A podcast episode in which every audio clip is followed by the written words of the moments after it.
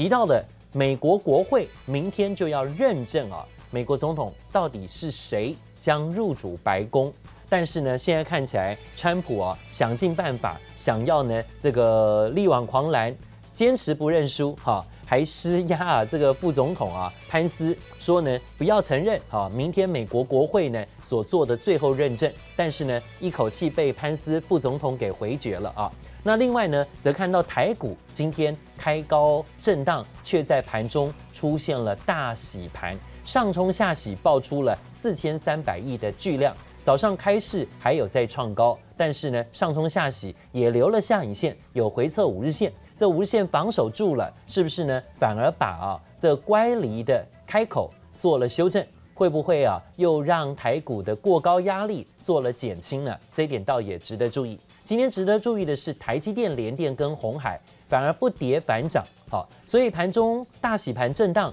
不是外资卖的吗？台积电、联电、红海大多是维持在盘上的。尾盘还稍见支撑，尤其台积电最后拉高上涨七块，也支撑住了大盘指数，只有小跌十六点做收。那讲到了今天有很多个股利多不涨啊，反而就是营运在航运族群跟钢铁股的利多当中，利多不涨，反而拉回。阳明跌停，那万海跟长荣也出现了拉回的修正。长荣业绩好，但是不敌卖压。再来是钢铁股，像中钢、中红啊，今天呢也是呃前景看好，但股价呢却创高回测，开高走低，留了一个高点黑 K，但都有守住五日线。好，现场那位请到的是林伟宏林分析师在现场帮投资人来做解析。台股今天上冲下洗爆大量啊，那最后尾盘呢往上拉高，靠台积电、靠联电、靠红海啊这些个股支撑，留下了黑 K 棒的下影线。守住了五日线，要怎么看待今天的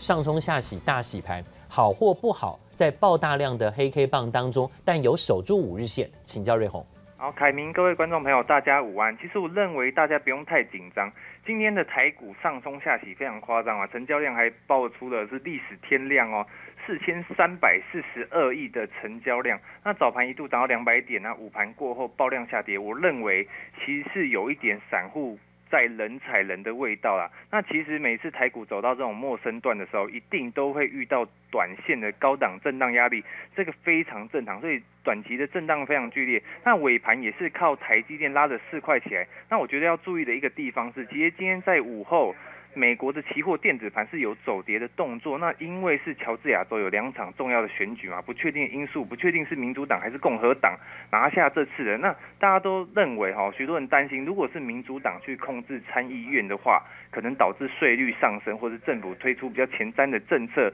可能会去冲击市场。不过我还是要跟大家说，现在。因为双方还是呈现那种拉锯战，出口的民调也还没有那么确定，所以这次如果再加上统计邮寄的选果，短时间还不会有结果。但我认为展望后市，大家不需担不需要担心啊，这种陌生段有时候也可能走出一年或两年的时间点啊，直到下一个黑天鹅发生之后。所以每次的大家要记得哦，每次的政治因素。所影响的台股层面其实都相当短时间，我们可以看到之前是美国的总统选大选嘛，或是川普因为 COVID-19 染疫住院等等，其实影响都只有一到两天的时间。所以在二零二一年，现在科技业如果还是在涨价缺货的情况下，我认为今年的第一季整体的走势是不需要太去担心，一样把焦点放在相关的零组件缺料题材或是电动车题材就可以了。好，这是我们看到今天看起来美国期货盘的盘中啊，是以纳斯达克期指的跌幅比较重。当然，在美国媒体的报道当中，都认为是乔治亚州的参议院啊，参议院的议员的选举啊，现在出现了拉锯战。虽然共和党的领先机会比较大啊，因为开出九成选票，共和党还是两席拉开了领先的优势。如果是共和党代表不是未来总统拜登的政党啊。那恐怕呢，会让拜登未来在执政之路上啊，可能在参议院的部分很难呢，说要怎么做就怎么做哈。很多政策施政呢会被掣肘，会被共和党控制在参议院的这个领先当中，所以让拜登难以完全执政。这导致了美国期货盘震荡有回测。不过呢，看起来啊，道琼标普期指跌不多，反而是纳斯达克期指跌比较多一点啊。这一点就是科技股的部分，大家要怕的。那尤其是对于呃今天晚上看美股的表现，会在科技股的部分跌比较多吗？这一点倒要注意。那回到台股来看，虽然今天盘中震荡啊，失守了一万五千点大关，但是刚刚呢，瑞红也提到了，如果这个题材抓对啊，就不用太担心。呃，今天回测五日线反而有手留下影线，这代表着乖离的扩大啊，反而风险被压回了，压降温了啊，这是不是呢？可以再找机会找买点，但是重点是选什么？好，还有营收有没有表现？嘿，这也是这几天要关注的重点。好，如果涨多股拉回，技术面在修正，但是带量的大震荡拉回，能够找买点吗？那找谁的买点方向是什么？请教瑞鸿。好，我们可以看到，其实现在台股的资金轮动速度非常快嘛。那目前之前二零二零年涨过，像什么防疫股啊，像远距概念股啊，这些我们都通通不要看了。我们应该从二零二一年的未来来看，那什么是今年的主流？我认为还是落在了电动车相关的概念股，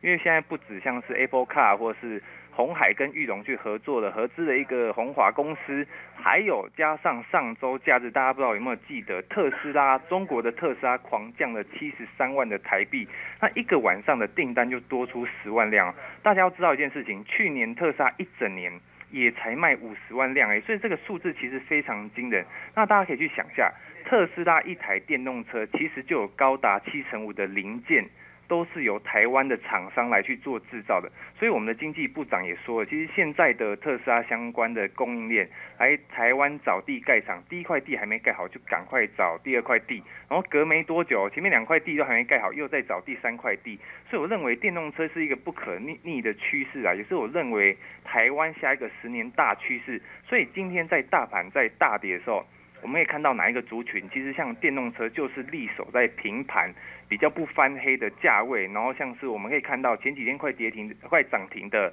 二三一七的红海，以及红海成立子公司的裕隆，还有像是特斯拉继电器基座的合情，这些在大跌都有大跌不跌的味道。那目前我觉得乖离率过高，刚好趁今天可以可能回测五日线的时候，大家可以特别来留意这个今年最夯的电动车族群。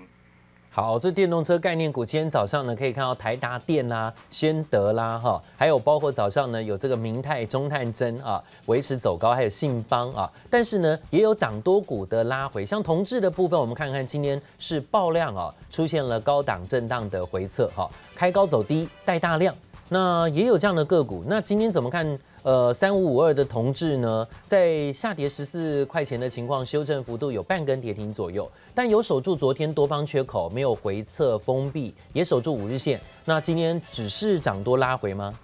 好，先看一下同志，其实它涨多拉回的幅度有点大。那我们纵观整个电动车族群啊，其实操作上来看，呃，我觉得如果你手上有持有同志的，我认为现在还没跌破缺口的话，你是可以留着。但是如果你是空手的人，我在这边是不建议大家去买进已经涨已经。